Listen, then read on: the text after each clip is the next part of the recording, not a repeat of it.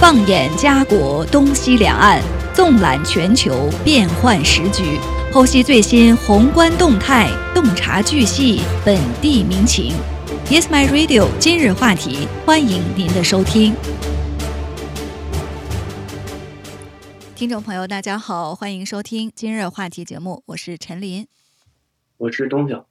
呃，东晓，今天很多人。都在关注这样的一个话题啊，就是央行的议息会议，相信你也关注到了。我们今早就看到加拿大央行呢宣布说继续加息二十五个基点，这一次呢是又加了二十五个基点，所以现在呢基准利率已经达到了百分之五，呃，银行利率更高一些啊，百分之五点二五，那存款利率呢也随之上升是百分之五。商业银行最优惠利率就是 prime rate，这个利率呢可能为更多的人所关注，因为跟我们的房屋贷款是密切相关的。那这个 prime rate，商业银行的最优惠利率呢已经是升至了百分之七点二。呃，上一次利率升至这样的一个高位呢，还是二十二年前的二零零一年的三月，所以现在呢，达到这样一个利率的最高点，也是引起了大家的广泛的一个讨论。那我们也今天来说一说这个事情，看看对大家呢到底有什么样的影响。没错，那随着这个利率，央行在他们的新闻当中也表示说，现在目前因为是一个全球通货膨胀。啊，有所缓解，然后能源价格下降，商品价格的这个通货膨胀也有所下降。但是啊，这个强劲的需求和紧缩的劳动力市场，其实它导致这个呃服务业持续面临一个通货膨胀这么一个压压力。所以说，这个全球各地的这个经济增长超出预期，尤其是在美国，呃，消费者和企业的支出其实呃倒是呈现一个出人意料的这么一个坚挺的情况嘛。那经过这个。零三年年初，也算是疫情结束之后一个爆一个大幅增长之后啊，中国的这个经济增长正在放缓，出口放缓，啊，房地产的这个行业也是持续持啊呈现一个这么一个疲软的状态。那欧洲的经济增长其实已经基本陷入这个停滞，尽那尽管这个说服务业继续增长，但是制造业却在持续一个萎缩的这么一个状态。那全球的这个金融环境啊是一个收紧的状态。那北美和欧洲的这个债券收益率上升，所以说这个央行是通过这么一个社呃一个全球的经济一个大形势啊，所以他就在新闻当中暗示，可能因为上述这上所说这些情况，他会进一步提高利率来抑制一下这个通货的膨胀。嗯，确实，我们看到数据显示啊，加拿大的经济呢是强于预期。需求动力呢也是更加的强劲，呃，可以看到第一季度的这个消费增长呢是意外的强劲，达到了百分之五点八。所以尽管央行预计呢消费支出将因为累积的利率上涨而放缓，但是最近的这个零售贸易和其他数据呢都表明经济当中呢存在更持久的过剩的需求。另外呢，就是房地产市场也出现了一些复苏的迹象，像新建筑啊，还有房地产的挂牌数量滞后于需求，所以也给价格呢带来了压力。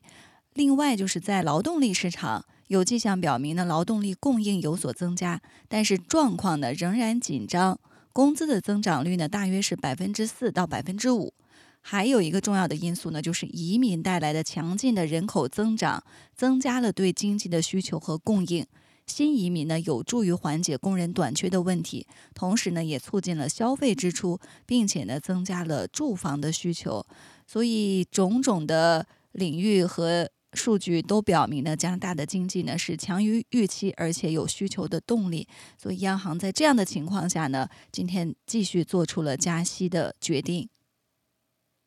没错，那么随着这个利率上涨。继续影响经济的情况下，这个央行预计在今年的下半年和明年的这个上半年经济增长将会有所放缓，平均的这个增速为百分之一。这也就意味着啊，在今年就是二零二三年的这个实际的这个国内生产总值，就是我们平常说的说这个 GDP 嘛，它的这个增长率为百分之一点八。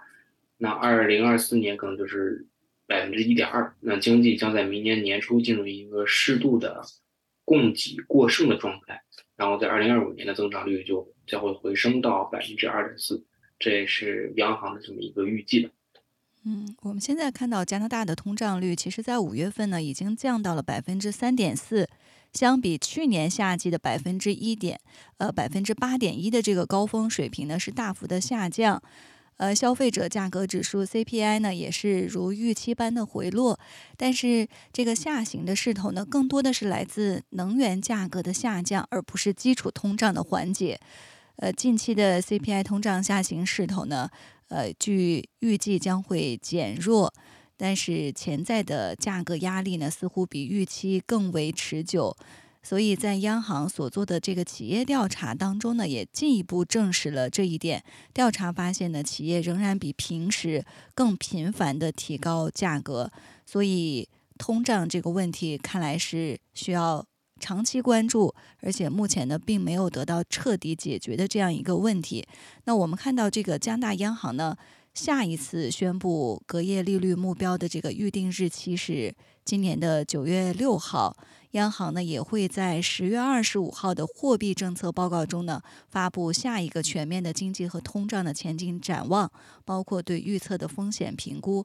那我们还在继续关注啊，未来央行会做出什么样的决定？但是现在大家面临的一个急需解决的问题，就是央行利率呢已经升至了二十二年来的一个最高点，那很多家庭呢也面对着比较大的一个压力。呃，有几种选择啊，可以应对目前的这个高利率。有的人呢，可能会在思考说，是不是应该提前付清这个抵押贷款，或者呢是建立储蓄，或者呢是投资于未来的增长。呃，这几种选择呢，都是值得考虑的一个选项。但是每个人的情况呢，也不尽相同，所以我们也来给大家分享一下业内人士啊，对目前这种。高利率时期下，大家应该如何应对？提供的一些想法和选择。没错，那么每个选择都有它自己不同的优势和劣势嘛。那我们今天先先首先来说一下，如果你呃选择加快偿还这个抵押贷款，就是尽快付清房贷的这么一些朋友，呃，你你如果选择这个的情况下，那无疑这可以减少你在房屋支付上的呃一个总的利息，从而帮助，从而在这个长期的这个。情况内啊，帮助你节省一定的钱。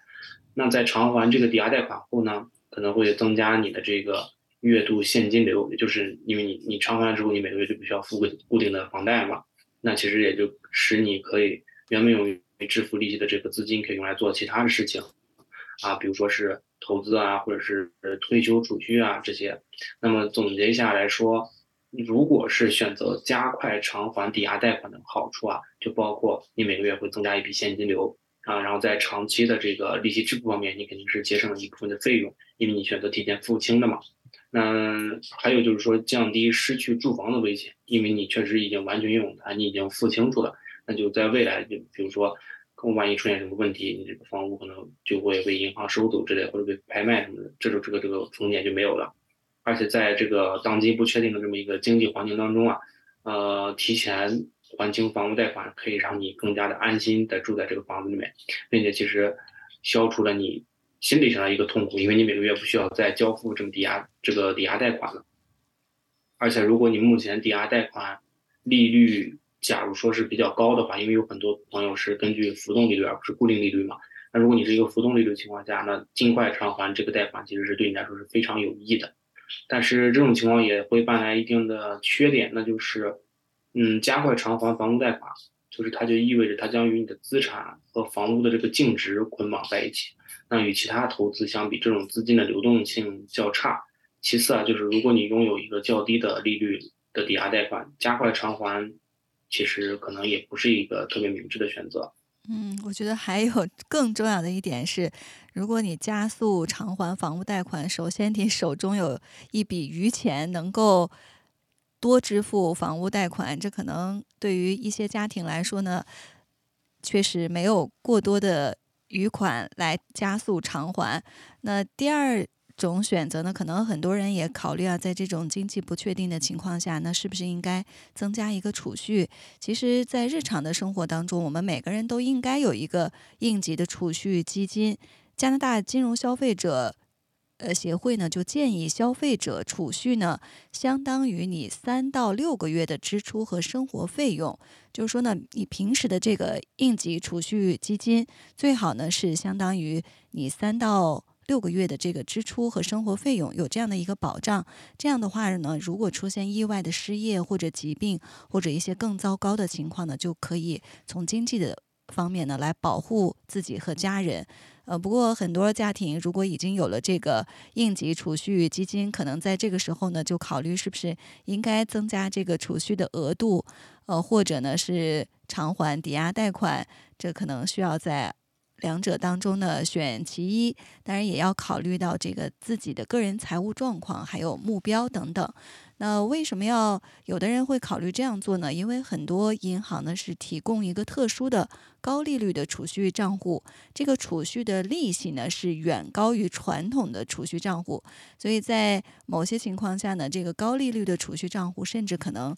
呃，这个收益率啊，可能高达百分之四或者是更多。那如果你可以获得比加快偿还抵押贷款更有利的储蓄利率，那么这个增加储蓄呢是非常值得考虑的。此外呢，大家可以随时的轻松的取用你的资金，以备不时之需。这当然要看各自的这个家庭的情况。另外呢，就是也要呃权衡一下，到底是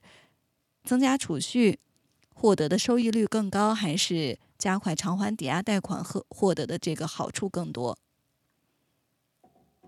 没错，那就是希望大家能够根据自己不同的一个生活现在的压力和生活状态来选择这样一个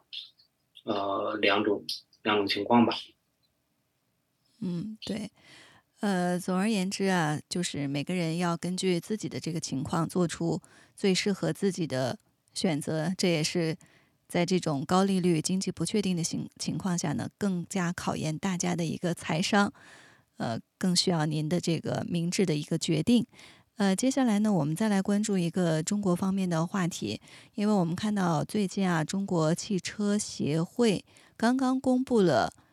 六月份汽车工业的一个产销数据。那从这个数据来看，我们看到中国汽车的出口呢是继续延续高速增长的一个态势。今年一到六月份，中国汽车的出口总量呢已经是达到了二百一十四万辆，其中呢乘用车的出口量是一百七十八万辆，同比增长了百分之八十八点四。这个增长呢可以说是非常的可观。呃，我们知道这个汽车它作为一个先进制造的代名词。呃，体现着一个国家的这个工业制造水平。那现在呢，看到中国汽车出口量不断的提升，像中国国产的一些汽车品牌，呃，也走出了国门，被越来越多的外国用户认知和承认。呃，从一个方面呢，也体现了中国国家的这个工业制造水平，还有科技的这个创新能力。而且我们看到，呃，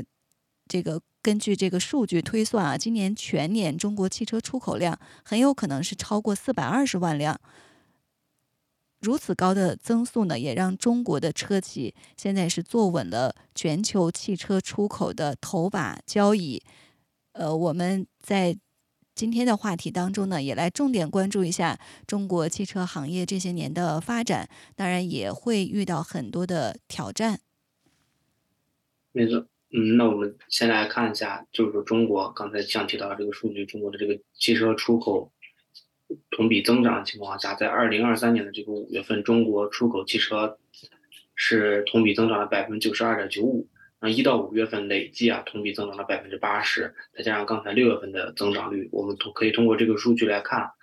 怎么说？就是说中国现在这个汽车出口。可以用两个字来形容呢，就是狂飙的这么一个状态。那中国已现在已经是超过了日本，成为全球最大的这么一个汽车出出口国。大家要知道，这个汽车的工艺啊，呃，是诞生于欧美的。在过去一百多年里，这个汽车长期被德国、日本、美国、法国、韩国等少数国家进啊严格把控的这么一个数数量。尤其是德国和日本的汽车，他们出口的这个汽车长期也是位居于这个世界的前列。那么与欧美这些品牌相比，中国的国产汽车工业虽然发展的时间比较久，但是长期都是处于一个相对来说比较落后的这么一个位置。尤其是在燃油汽车的这么一个时代，中国的自自主品牌和一些进口品牌，甚至跟一些合资品牌都是没有办法相比的。所以说，在很多人的固有印象当中啊，国产汽车还是当时对大家来说可能是一个比较次的选择吧，算是。但是在最近几年，我国的这个就中中国的这个汽车工业啊，其实已经发生了非常大的变化，可以说是这个士别三日啊，当刮目相看。那这几年其实因为这个日本。呃，汽车的出口其实处于世界最前列的位置，基本上是长时间霸占世界第一。那第二就是被德国，但是从二零二二年开始，这种格局就逐渐的被中国打破。根据这个中国汽车协会发布的数据啊，在二零二二年的时候，就已经超过了，呃，就已经接近日本了。在呃，二零二二年，中国是三百一十一点一万辆，那日本是三百五十万辆，德国是已经被赶超。大概是二百六十一万辆，这也就意味着在二零二二年的时候，中国这个汽车出口超过日本，成为第二大的这个汽车出口国，仅次于日本。嗯，那根据这个数据显示啊，在二零二三年之后，中国汽车出口进一步发力，跟呃汽车从整体出口一百零多余呃一百零七万辆，同比增长了百分之五十八。呃，在也就是在第在二零，而且在二零二三年的第一季度，日本这个汽车出口量是九十五点四，这也就是说，在第一季度，中国已经超过了日本，成为了最大的这个汽车出口量。嗯，对，确实这几年我们也观察到啊，在海外的中国品牌的汽车呢是越来越多。呃，确实如东晓所说，以前我们的印象当中，就是中国没有自主的品牌的汽车，那一直是落后于这个德国。或者是日本，大家在选择呃海外的这个华裔民众啊，尤其在选择购车的时候，可能首先考虑的是日系车或者德系车。但是现在呢，我们也看到这个中国的新能源汽车呢，在海外占比呢是越来越高。呃，最主要的原因确实是在过去的十年当中，中国是提前布局了这个新能源汽车的这样的一个发展。呃，有的评论人士就认为呢，中国是。在新能源汽车方面呢，是一个弯道超车的一个状态。呃，我们也看到这方面的一些这个评论啊，说在燃油车时代，欧洲大量汽车是出口到中国的，现在呢是反向输出，就是中国的一些新能源汽车正在加速的走入欧洲市场。呃。北美市场或者拉美一些市场，现在呢，很多的当地的民众也也是越来越认可中国的新能源汽车。呃，过去中国的汽车品牌呢是在本土进行了很多的内卷，处于这个内卷的一个状态。所以现在我们看到这样一个大的趋势，就是与其在内部。不停的内卷，还不如走出去。所以现在中国的新能源汽车呢，也是在海外市场创出了一条新的路子。那我们也用数据来给大家看一下，就是到二零二五年，这个欧洲新能源呃汽车市场呢，它的这个占有率是超过百分之四十，但是在二零二五年，中国的汽车产品呢，在欧洲市场的占有率有望继续提升至百分之十六点五，这是一个非常可观的一个提升。呃，有业内人士就评论说呢，中国汽车出口现在大幅增加，就是。因为中国及时抓住了这个电动汽车、新能源汽车发展的有利时机，所以依靠在电动汽车方面大量的科技投入，而且呢提高了中国汽车制造企业的延伸服务能力，所以也引发了世界市场的一个兴趣。现在中国的汽车，尤其是电动汽车，也成了各国呃世界各国的一个抢手货。所以中国现在电动车呢。已经成为全球最大的一个汽车产销地，出口量呢更是夺下了这个全球第一。所以也有人说，呃，属于中国这个汽车的时代呢正在来临。但是我们也看到，中国汽车其实，在出海的这样的一个战略之下，其实也面临着不小的挑战。啊，当然，中国这现在这个汽车也确实是面临一些挑战。首先就是来自这个国际车企的一些竞争压力。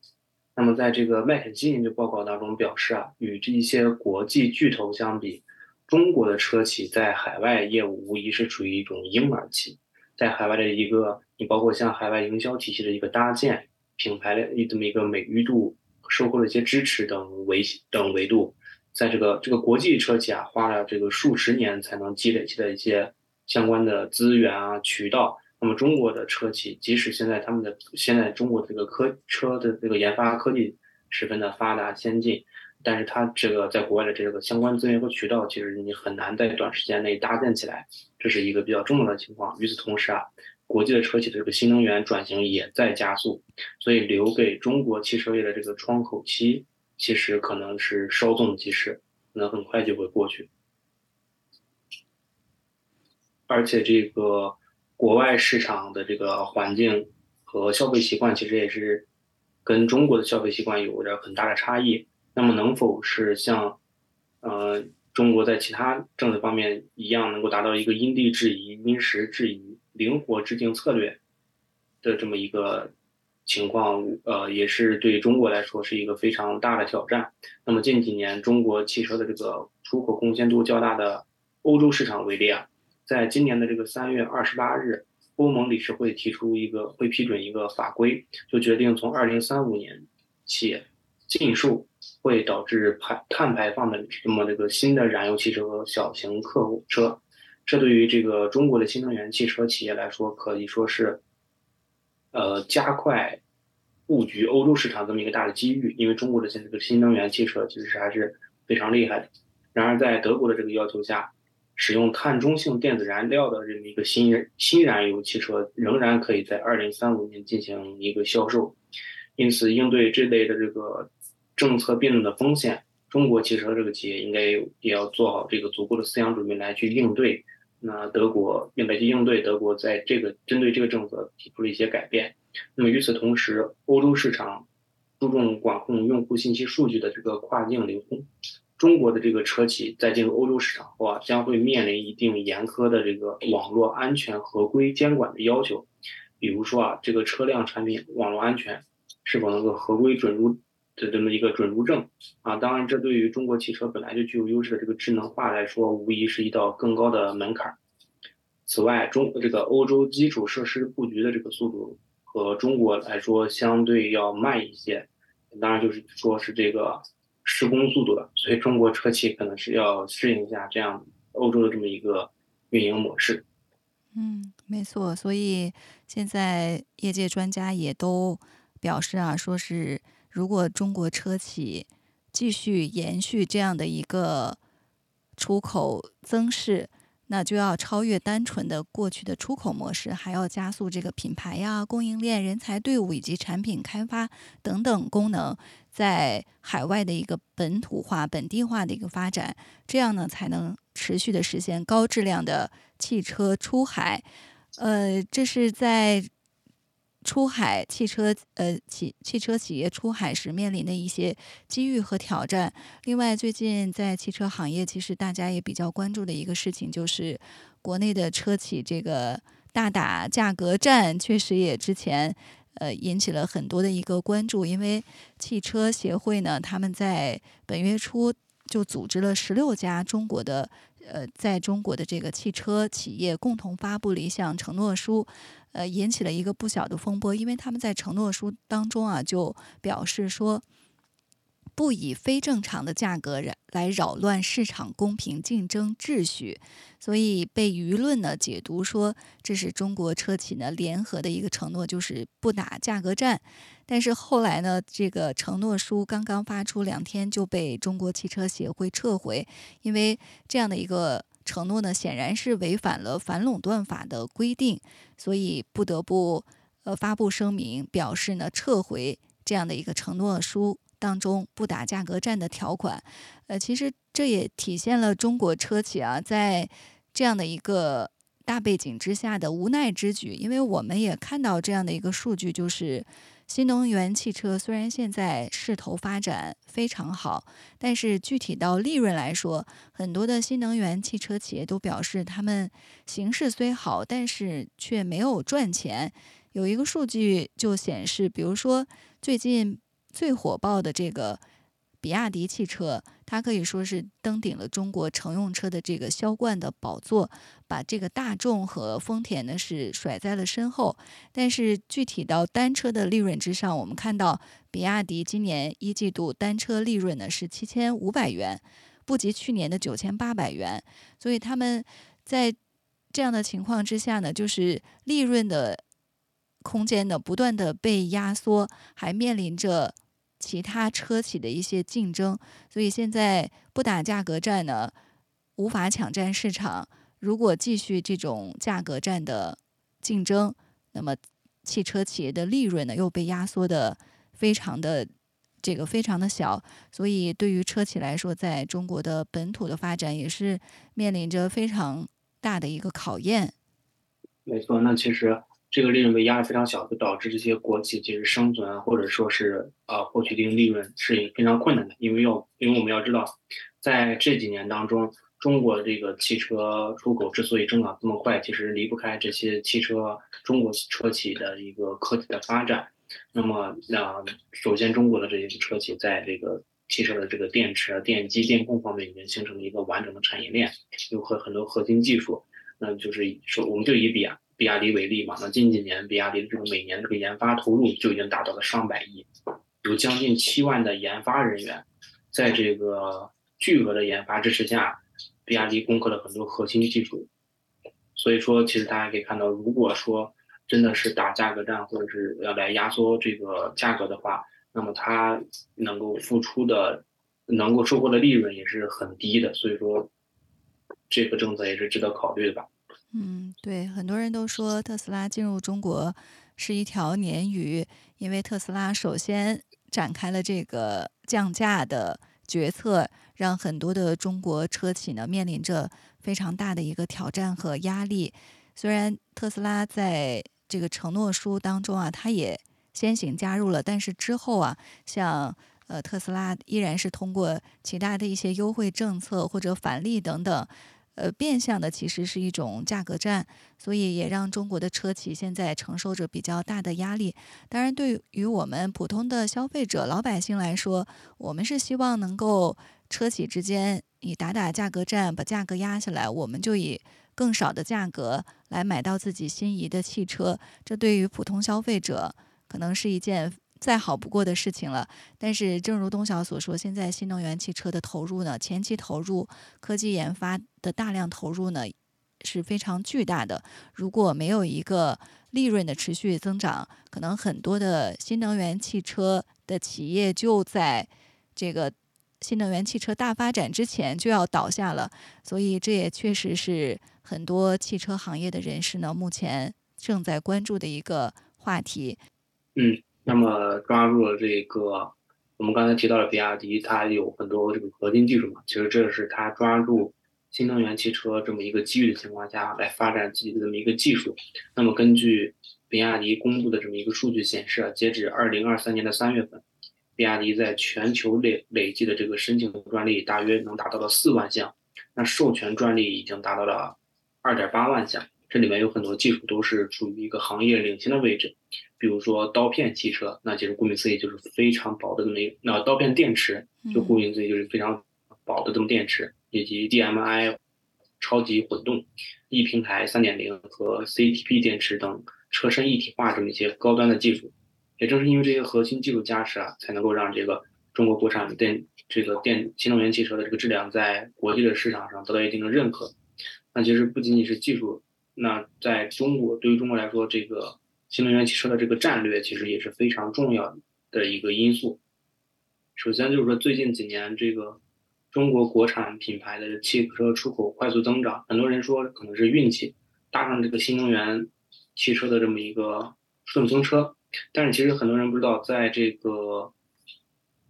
在在在这个运气之前啊，比亚迪其实嗯有有了数十年的积累和布局，才能换来这个。厚积薄发，就我们接着以比亚迪举例啊，比亚迪最早就是生产电池的，诺基亚等一些国际大厂其实都之前都是比亚迪的客户。那在这二十多年前，比亚迪就开始布局海外业务，在九八年的时候，他就成立了在荷兰成立第一家海外公司，然后九九年成立了北美分公司。到了一零年的时候，比亚迪开始在全球范围内推广这个新能源的公交车和出租车。但我不知道大家记不记得，当时中国就是呃最就是比较早呃比较早的一批使用新能源公出租车的这么一个国家。那在二零一一年的时候，比亚迪正式达到这个美国市场。在欧洲啊，比亚迪这个新能源大巴其实占据了很大的市场份额。比如说，呃，在英国，比亚迪生产这个大巴电动大巴车已经占到了这个市场份额的百分之五十以上。那截止到目前，比亚迪的这个电动大巴车和出租车已经遍布全球六个大洲、七十多个国家和地区、四百多个城市。所以说，大家也能够看到，这是这个布局。虽然说现在大家可能看到说是它是成了新能源汽车这么一个顺风车。获得这么大的利润，但其实是完全脱离不开它这几十年的布局和战略眼光的。嗯，没错。所以对于中国的汽车企业来说啊，无论是出海，呃，在海外扩张市场，还是在本土呢进行一个竞争，让消费者呢能够在日系、德系，呃，这个车之后，呃，之前啊，首先考虑中国品牌的汽车，确实对于。中国的车企来说呢，都是未来一个巨大的挑战。呃，正如我们刚才所讨论啊，消费者的角度来说，呃，买车呢，其实对于我们来说也是一项大的投资。当然，家大家手里如果有这个呃闲钱啊。会选择这个性价比更高的汽车，那我们在考虑买这个大件儿的时候，考虑的这个周期呢也会缩短。如果你价格下来的话，所以一方面呢是希望买到这个物美价廉的汽车，另外一方面可能对中国企业车企来说呢，呃也能够打造一些高端的奢侈的汽车品牌，从而呢也抢占一些呃高端汽车品牌的市场。呃，那今天的今日话题呢，到这里就结束了。非常感谢大家的收听，我们下期节目再见。谢谢大家。